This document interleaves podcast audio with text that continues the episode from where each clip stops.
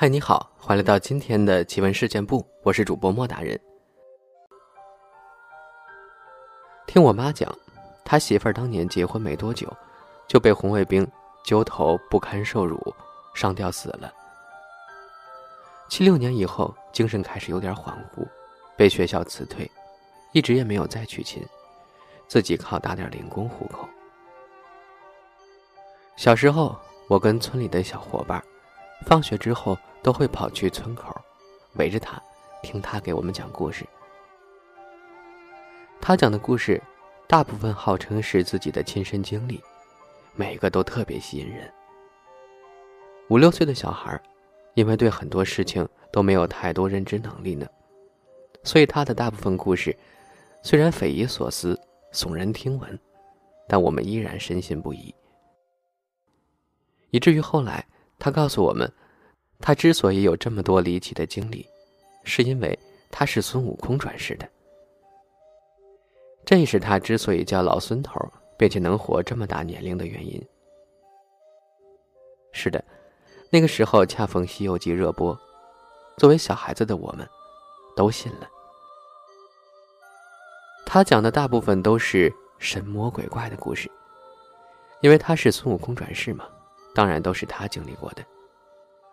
讲到精彩恐怖的地方，我们一群孩子瞪着惊恐的大眼睛，看着他，大气都不敢出。但是后来，我们慢慢的不怕了，因为他会拿出拐杖，说这就是金箍棒，会保护我们的。他说他年轻的时候，亲眼看到一个坏人在路上被龙抓走了，空中风雨齐鸣，雷电交加。所以告诉我们，遇到雷电天气不要害怕，那是龙王爷在抓坏蛋呢，不会抓好人和小孩的。有一次拾荒回家，穿过铁路，因为耳朵比较背，没有听见后面疾驰而来的火车的鸣笛声。但是，一刹那间，有个神仙抓着他飞了过去。所以告诉我们，穿铁路过马路的时候，一定要左右看好。不然会很危险的。他之所以没有事儿，是因为他有神仙保护。还有一次是晚上，一个美女跑到他家偷鸡，被他发现，原来是只狐狸。打死之后剥了皮，挂在屋外的墙上，然后告诉我们，长得再好看，一旦偷东西就会变成坏蛋。后来我才知道，那是黄鼠狼子。也是因为他讲的这些故事，我当时深信这个世界上是存在鬼怪神仙的。他通过这些故事教育我们：因果循环，好人有好报，坏人自有天收。我那时候胆子特别的小，怕黑也怕鬼，不敢走夜路，甚至夜里不敢一个人去厕所。记得那个时候，我家还是那种老式的水泥平房。每到晚上八九点钟，我的房间都会听见天花板里传出“吱呀，吱呀”的声音。有时候会是“咚，咚，咚”，三声缓慢而沉闷，像是敲石头的响声，害得我有段时间死活都不愿意一个人睡。后来，我父亲听我说了原因，特地在我房间待到八点以后。果然也听到了有这样的声音。不知道是由于父亲也有点小迷信，还是为了安抚我幼小的心灵，还专门请了个大师，当着我的面刻了一道泰山石敢当的石牌，挂在了我屋的墙上。其实我爸请的大师是我二大爷，我二大爷是当地神棍。专门给别人算卦、选婚嫁吉日的。后来随着年龄的增长，慢慢的，大部分小伙伴都知道老孙头讲的故事是假的了，并且他们认为他的故事讲来讲去就那么几个，没什么新鲜感，就不再去找老孙头玩了。由于那时候我爸妈做饭水果的生意，每天都要很晚才回家。一到放学，我无处可去，就去找老孙头，听他讲故事，边等我父母回来。所以从小学三年级一直到五年级，只有我一个人仍然去找他玩，听他讲故事。老孙头每次见到我都特别高兴，会把家里放了很久的花生炒豆子拿出来给我吃，而且没多久就会拿出一个新的故事讲给我听。有时候看我听得入迷了，就会主动提出再讲一个。但是我会告诉他，听两个故事的时间太久，天就会黑了。我回家路上会遇到鬼怪，会害怕的。虽然。那只有不到三百多米的路程。老孙头拿出他的拐杖，装作从耳朵里掏出来的一样，告诉我：“别怕，他是孙悟空转世，他会保护我的。他会把院子灯打开，拿着金箍棒，坐在大门口，一直看着我走回家。他告诉我，当你害怕的时候，回头看一下我。”我一直都在。由于我们两家是在一条路上，所以一直到我走到家门口，无论我何时回头，都能看到他坐在那儿，微笑着，远远的凝望着我。就这样，我听了他多年故事，直到我上了中学。因为我读的中学是寄宿学校，平时都住在学校。只有周末才回家两天，并且初中学习任务相对紧了。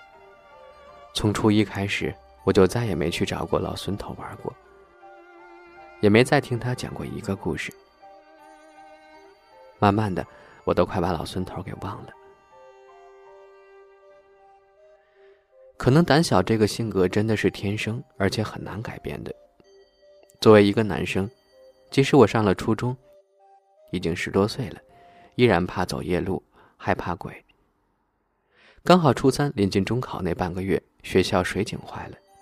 为了不影响我学习、备考，我父母跟学校申请了，让我这半个月回家吃住。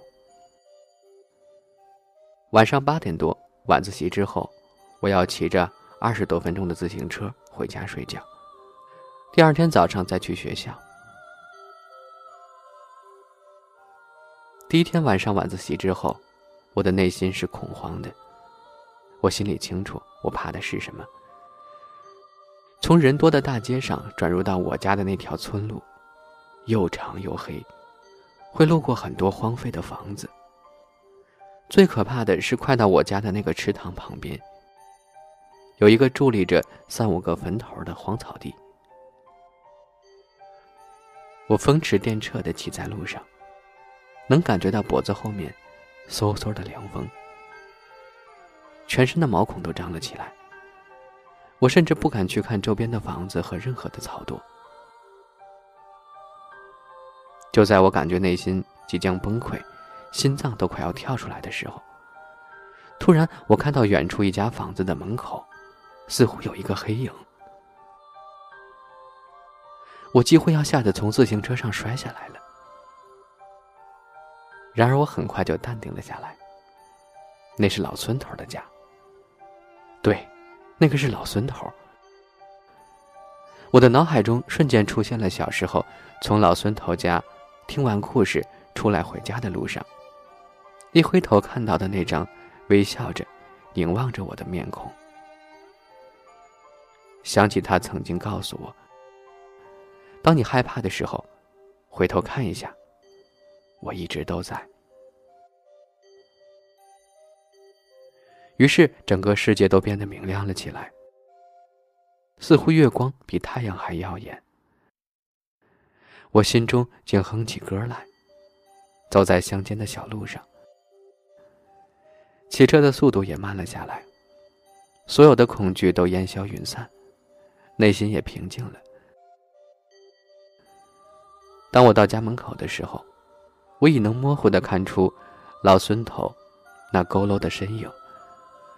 他似乎依旧微笑着，凝望着我。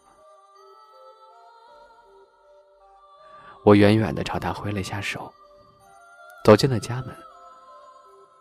于是那半个月，我再也没有害怕过，因为每天晚上，当我骑着自行车转过回家的那条路上时，我都能看到老孙头坐在他家门口，手里拿着金箍棒，远远的凝望着我。那是我真正最后见老孙头的日子。后来我去县里上了高中，外地读了大学，之后再也没见过他。后来我听说，他死了。慢慢的，我彻底把老孙头给忘了。大学毕业那年，我回老家，夜里很晚才到的。学过马克思主义的我，这时候已经很久不再怕黑，也不再怕鬼了。拖着行李走到那条路上的时候，远远看到老孙头的房子，已经不在了，变成了一块荒地。想起那个曾经坐在门口拿着拐杖的老孙头，忽然莫名的有点伤感。晚上吃饭的时候，我跟我爸提起了他。你还记得老孙头吗？小时候经常吃完饭就去他家听故事。对了，他什么时候去世的？就你上初三那年死的呀，很凄惨的，一个人在屋子里走了好几天才被发现，无儿无女，蛮可怜的。村里人每户捐五十块下的葬，我还多给了五十呢。记得当时你再有半个月就中考了，那时候学校不是水井坏了。刚好你晚上要回家住嘛，我跟你妈都没敢告诉你。你妈说你胆子小，夜晚回家路过她家，怕你害怕呢。至今回想起初中那年夜晚回家路上的那个身影，心中不知是恐惧，是伤感，还是温暖。有时候我会想。或许他真的是齐天大圣孙悟空转世吧。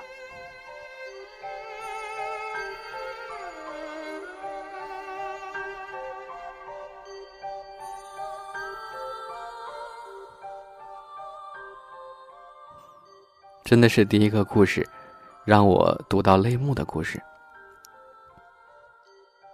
蛮感动的。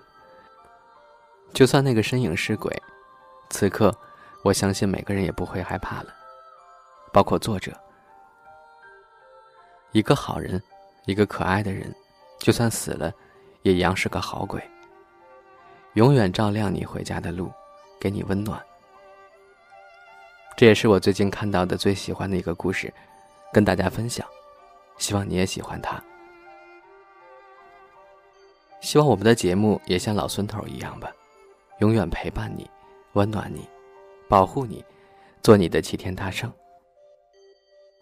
让你在人生的道路上不再有任何担心和害怕。今天的故事不可怕，但是我真的很想分享出来。